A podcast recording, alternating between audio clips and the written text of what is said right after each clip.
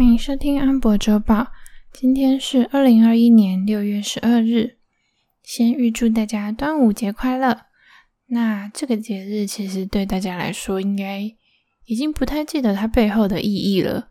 重点是吃粽子，而且我个人认为粽子一定要有咸蛋黄跟肥肉，所以我这次一定要吃饱。上礼拜的指数走势呢，是呈现纳斯达克跟道琼分道扬镳的情况。有科技股的人应该觉得，哇，难受了很久，现在终于有比较开心的感觉。那就是在我们五月二十二号那一周的周报提到科技股终于抬头之后呢，纳斯达克基本上就是又恢复去年那种三大指数之中持续领先的状况。那么过去一周呢，标普五百里面除了科技股之外呢，表现比它更好的是生技医疗类。那我们看 ETF 涨幅排行就很明显了，前十名里面竟然有八名都是跟这个有相关的。那大家可能知道代号 BIIB 的这间 Biogen 呢，他们在星期一的时候有获得 FDA 食品与药品管制局之类的。就是获得他们核准，说他们治疗阿兹海默症的药物呢，可以公开贩售了。那这个药为什么会很重要？还有为什么它会让整个生技板块都一起涨起来？其实呢，一方面是阿兹海默症的药已经有十八年没有新的药通过核准了，而且它跟现有的药物。至少像在台湾已经有通过核准可以使用的药物里面，相较之下，它的机制比较不一样。现有的药呢，它是针对阿兹海默症呈现出来的症状去治疗，但是 Biogen 他们这个新药呢，它是用单株抗体的方式，把你大脑里面的类淀粉蛋白消除掉。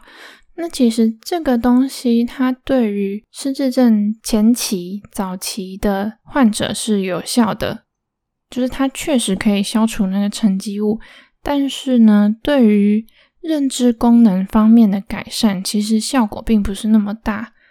那其实这个药品它在实验上面的数据呢，是没有安全疑虑，但是它的有效性让很多专家是持反对票的。而且他这一次的通过其实是有条件的，就他们必须要在十年内做第四期的试验。那如果没有通过的话，也是必须要下架。所以这个地方就有很大的争议。有些人就会想，哦，这个药很贵哦，它是一年要花五万美金，也就是将近一百五十万台币，然后一个月去打一次点滴这样子。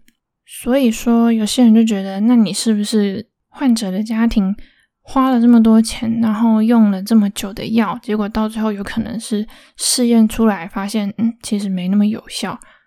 那另外一个，在整个医药界方面呢，它还会有另外影响。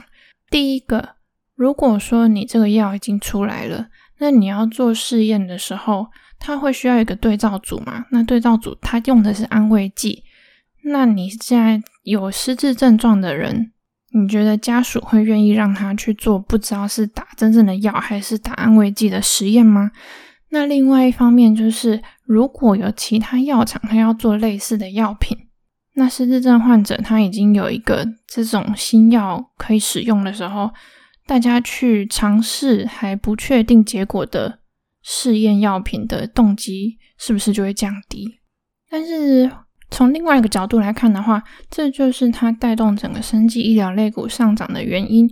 因为大家发现说，诶，是不是 FDA 对于管制方面没有之前那么严格了？是不是他们有比较高的几率会核准，嗯，符合市场需求的药品？所以说，就是大家情绪上转向比较乐观。那另外有两档股票也跟 BIIB。的涨幅差不多夸张，一个是 LLY，他们也是有在做阿兹海默症的药物。那另外一档是 ESALY，它是 BIIB 在日本的合作开发伙伴，这样子，大家可以有兴趣的话可以观察看看。那我个人的话，觉得这种药呢，它比较像是一个里程碑吧，就是或许会激励更多公司投入开发这样的药物。其实我自己的家人也是有失智症，那这真的是一个对全家人来说都蛮有压力，但是你只能找到方法跟他平衡共处的一个疾病。它其实不是一个正常的老化现象，它是一种。脑部发生病变，然后导致你可能有认知障碍，或者是大家比较熟知的失忆。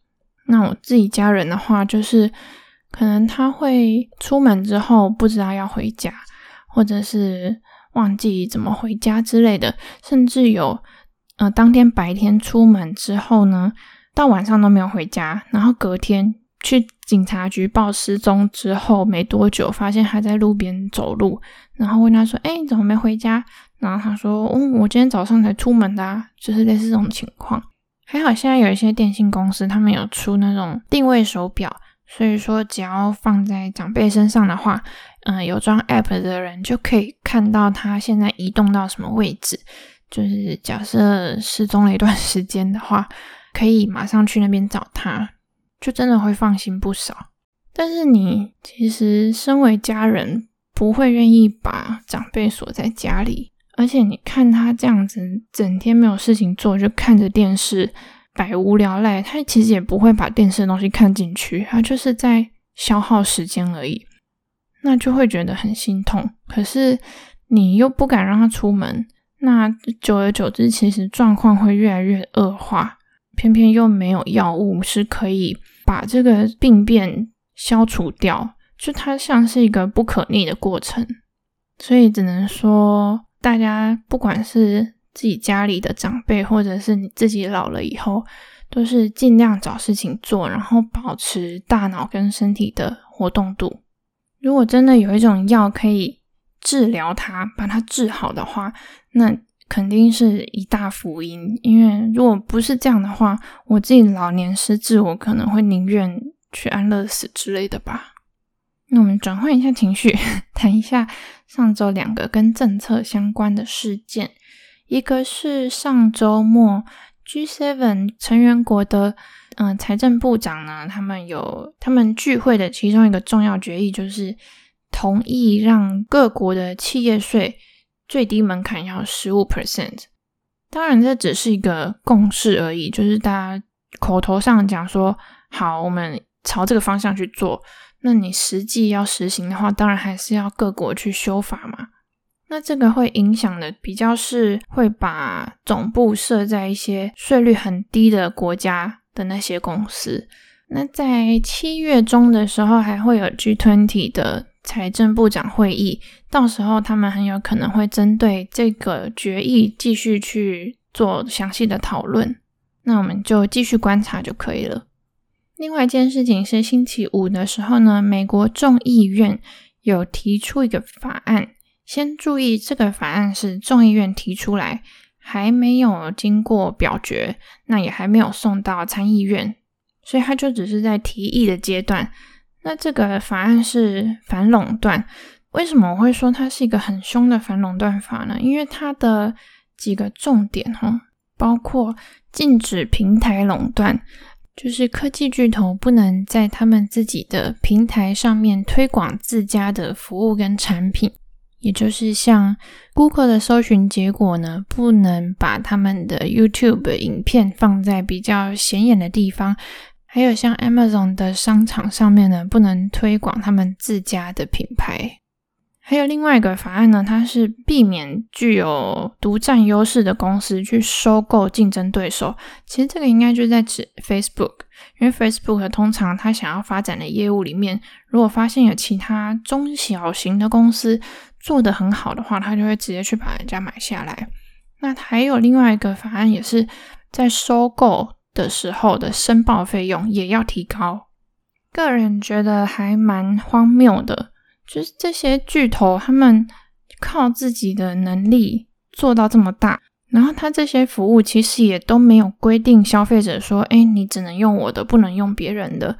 那你现在政府来规定说，哦，你要不能这么厉害，你要让其他中小型的公司有一点发展的空间。这件事情我是觉得还蛮阻碍整体的发展跟进步的。